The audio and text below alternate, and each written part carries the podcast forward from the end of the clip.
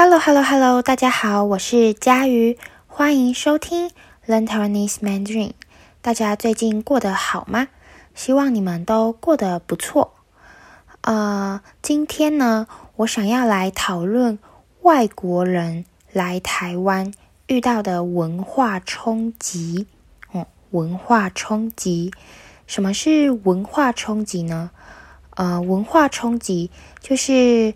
你到一个新的地方，或是一个新的国家，遇到让你觉得很惊讶的事情、很奇怪的事情，那呃，我相信我的听众有很多人都来过台湾哦，或是你现在正在台湾，或是你还没来过台湾，但是你打算来台湾，那来到一个新的地方。开始新的生活，你一定会遇到很多呃让你觉得很奇怪的事情，很多让你觉得不适应的事情。那这就是文化冲击。好，那呃前几个星期，应该说呃两个月前啦，我请大家写信告诉我你们在台湾遇到的文化冲击。我收到了一些听众的信，那呃，我觉得每个人的故事，每个人文化冲击的经验都很有趣，所以今天呢，我打算来和大家分享这些故事。那等一下你在听的时候，你也可以想想看，嗯，自己有没有一样的经验，或是你呃有不一样的文化冲击经验，也欢迎你写信告诉我。那我就可以再做一集来跟大家分享。好，你准备好了吗？我们要开始喽！音乐。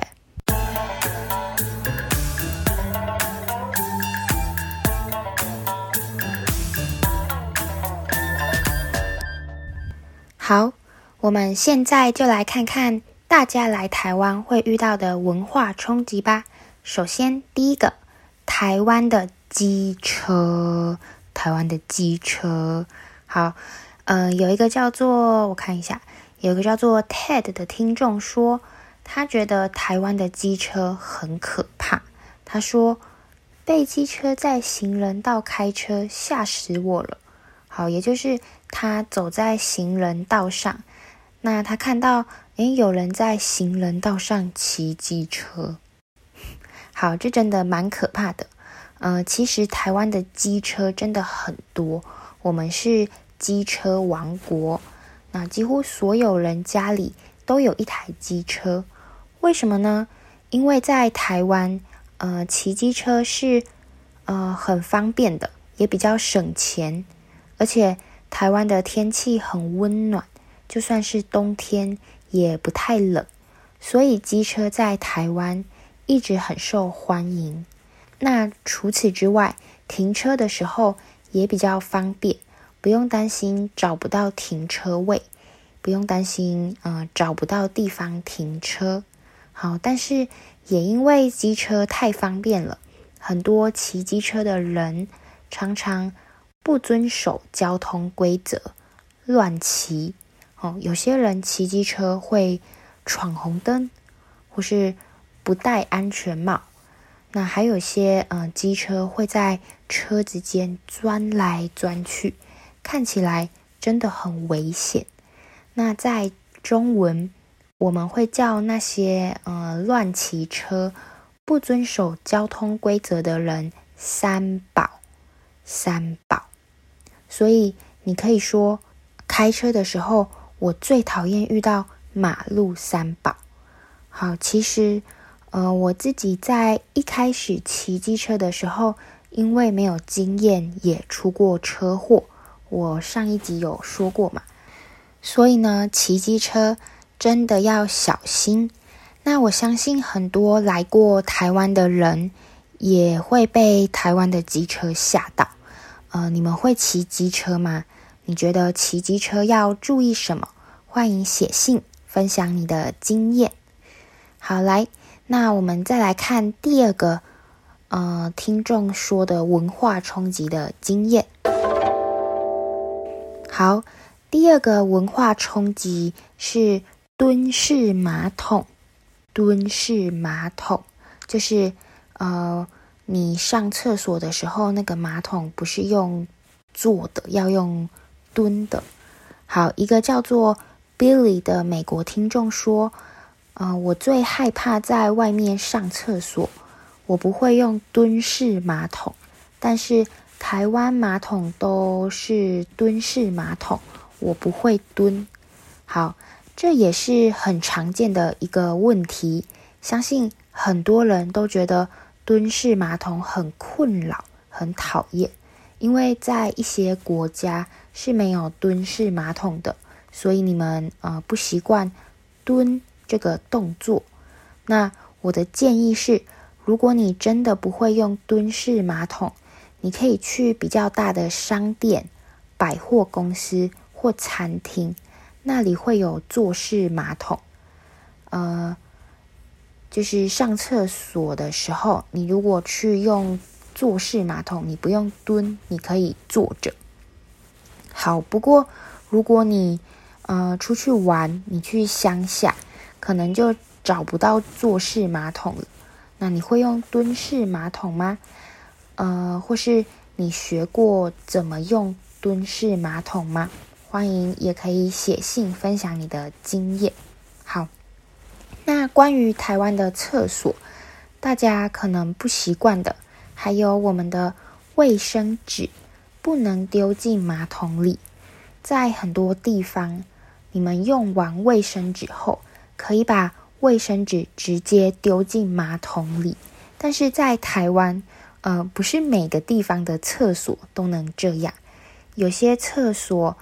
因为比较老旧，卫生纸要丢到旁边的垃圾桶哦，所以你在呃上厕所的时候就要注意一下旁边的旁边的告示牌，也就是要注意一下厕所的墙上有没有贴东西，告诉你要注意什么。那有些厕所会说，请勿将卫生纸丢入马桶。呃，也有些厕所会说，请将卫生纸丢入马桶。那每个地方都不一样，你要自己呃，你自己要注意一下。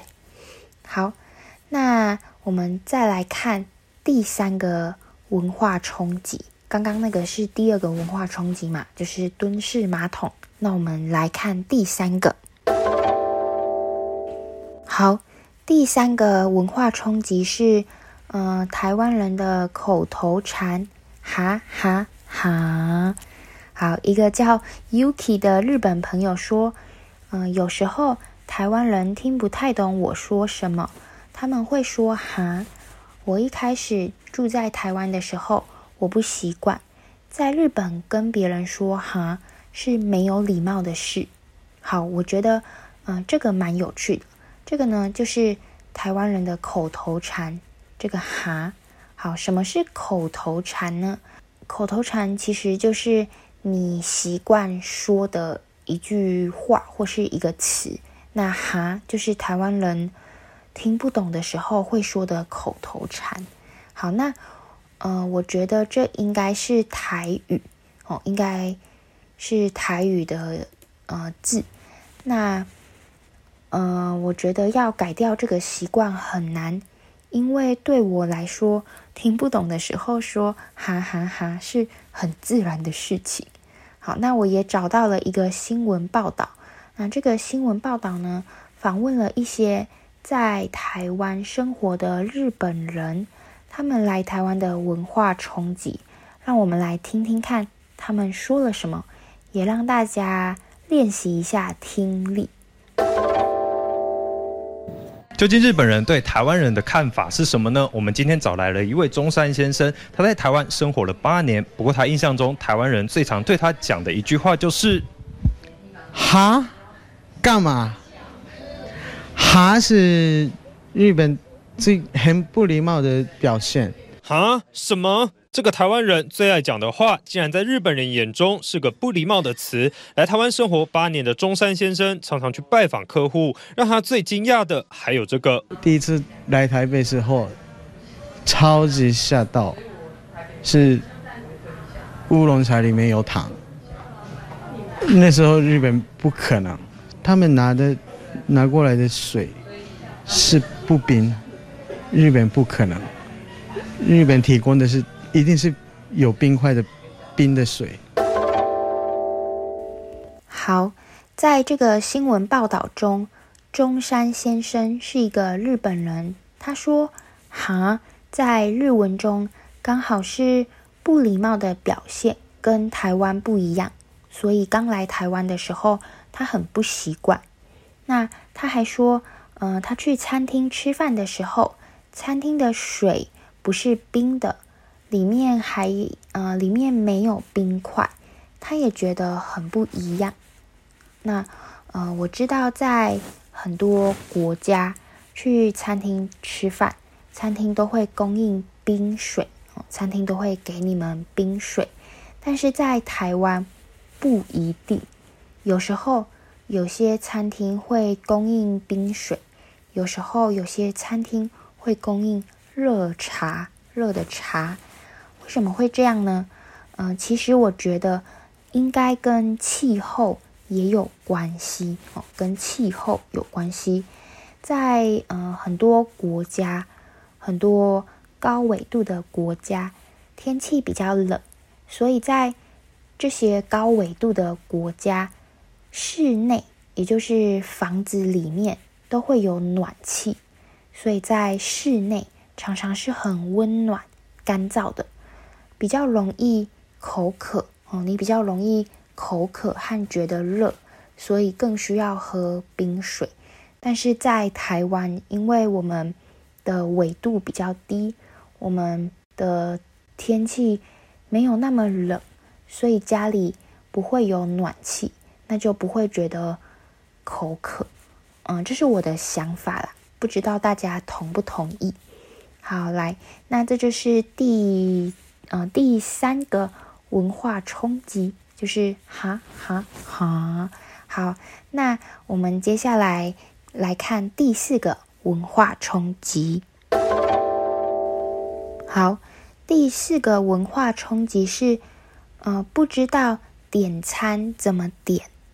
那叫 Yuki 的日本朋友也说，嗯、他说在餐厅或吃饭的地方有自己的规则吗？嗯、有的店先点餐，先结账才找座位。那有的是先找座位，然后再写点餐表，就写菜单，吃完才结账。有的呢是直接要跟老板。或服务生点餐，好，他说这是他在台湾生活觉得最麻烦的事情，不好意思。好，呃，那这个我懂。其实我觉得不止在台湾，在我之前出国去玩的时候，也常常觉得在餐厅点餐很麻烦。呃，每次我都不知道，诶，到底要先结账。还是吃完再结账。那在台湾吃饭，如果你是去比较小的餐厅，像是家庭餐厅或是小吃店，通常都是先找位置，然后再写点餐表哦，再写菜单，然后再拿去柜台给老板。那拿去给老板的时候，你就可以问他：“诶，要先结账吗？”好，这时候。老板就会告诉你，对，要先结账哦，或是吃完再结。那如果你是去比较高级的餐厅，比较贵的餐厅，通常要进去之前，你会看到，嗯、你会看到服务生，那服务生会帮你带位，哦，带位，带位的意思就是服务生会帮你找位置，哦，所以你去比较高级的餐厅。服务生会帮你找位置，帮你带位，然后他们会给你菜单，可能会问你：“咦，之前有来过吗？”如果你没来过这家餐厅，他们就会帮你介绍一下菜单，跟你说明菜单的内容。那非常高级的餐厅会直接帮你点餐，你不需要自己写点餐表哦。然后你可以吃完饭后再结账。那有些餐厅没有特别高级，呃，你还是要自己写菜单，还是要拿着你的单子、你的菜单、你的点餐表到柜台。好，那要怎么知道哪些餐厅有哪些规则呢？其实我也不知道，有时候就是就是一个感觉。嗯，你在一个地方生活很久，就会有一个感觉，知道哪些餐厅可能有哪些规则。好，虽然我这么说，虽然我在台湾生活了二十几年，但是我自己去新的餐厅吃饭的时候，也常常搞不清楚点餐规则。所以不好意思，Yuki，关于你的问题，我可能没办法给你什么帮助。你加油，呃，我的建议是，你要点餐的时候就直接去问老板，你就问他说：“不好意思，请问要先结账吗？”那他就会告诉你，对，要先结账，或是跟你说，或是跟你说吃完再结账。好，那这就是第四个，在台湾要怎么点餐？好，来，我们来看第五个文化冲击。好，第五个文化冲击是，呃，食物的发音，食物的发音。呃，有一个来自西班牙的听众，他说，有些食物要用台语发音，我用中文念，大家听不懂。好，没错，这个西班牙的听众，嗯、呃，说出了一个很重要的东西，就是在台湾。我们有很多的食物没有中文名字，哦，应该是说，呃，这些食物的中文名字没有人用，很少人知道。为什么呢？因为大家都用台语在说这些食物，所以点餐的时候，你最好用台语来说这些食物哦。你要用台语的发音。那如果你用中文，老板可能会听不懂。比如说。呃，在台湾一些很有名的小吃哦，你在夜市常常看到的，像是蚵仔煎、藕莲、霸丸、挂包哦。我刚刚说的这些都是食物的名字，但是我刚刚是用台语说的，不知道大家有没有听过、看过或是吃过这些食物？它们常常出现在夜市。那这些食物在菜单上虽然会用中文写，但是你说的时候要用台语的发音说，才是最道地、最自然的。那这些食物，你如果直接用它的中文来发音，很多人会听不懂，所以大家要注意一下。好，那呃，如果你有兴趣，你可以到我的网站上看看这些食物的照片。好，所以这是这是第五个文化冲击，就是台湾的食物，有些食物的发音要用台语来发音。好，来，那我们来看第六个文化冲击。好，第六个文化冲击是台湾的垃圾车。台湾的垃圾车，嗯、一个来自德国的听众说。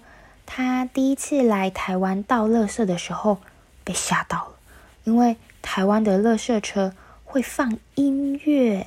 好，我相信，呃，住在台湾的人或是来过台湾的人对这个都非常的有感觉。那这个德国的听众说，他第一次来台湾的时候听到垃圾车的音乐，还以为是冰淇淋车，结果。他呃到处都找不到卖冰淇淋的车子，他才发现原来那是垃圾车的音乐，非常好笑。好，我们台湾的垃圾车会放的音乐有两首，一首是《给爱丽丝》，就是这是呃就是这个。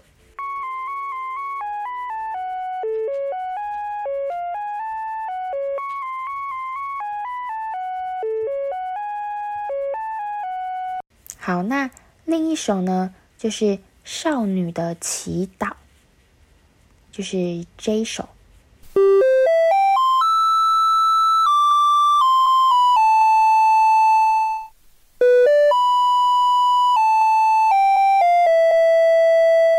好，那大家一定很好奇，嗯，为什么台湾的垃圾车要放音乐呢？那我在网络上找到了一部影片，它它告诉你台湾垃圾车放音乐的由来，放音乐的原因。好，那现在就让我们一起来听听看他怎么说。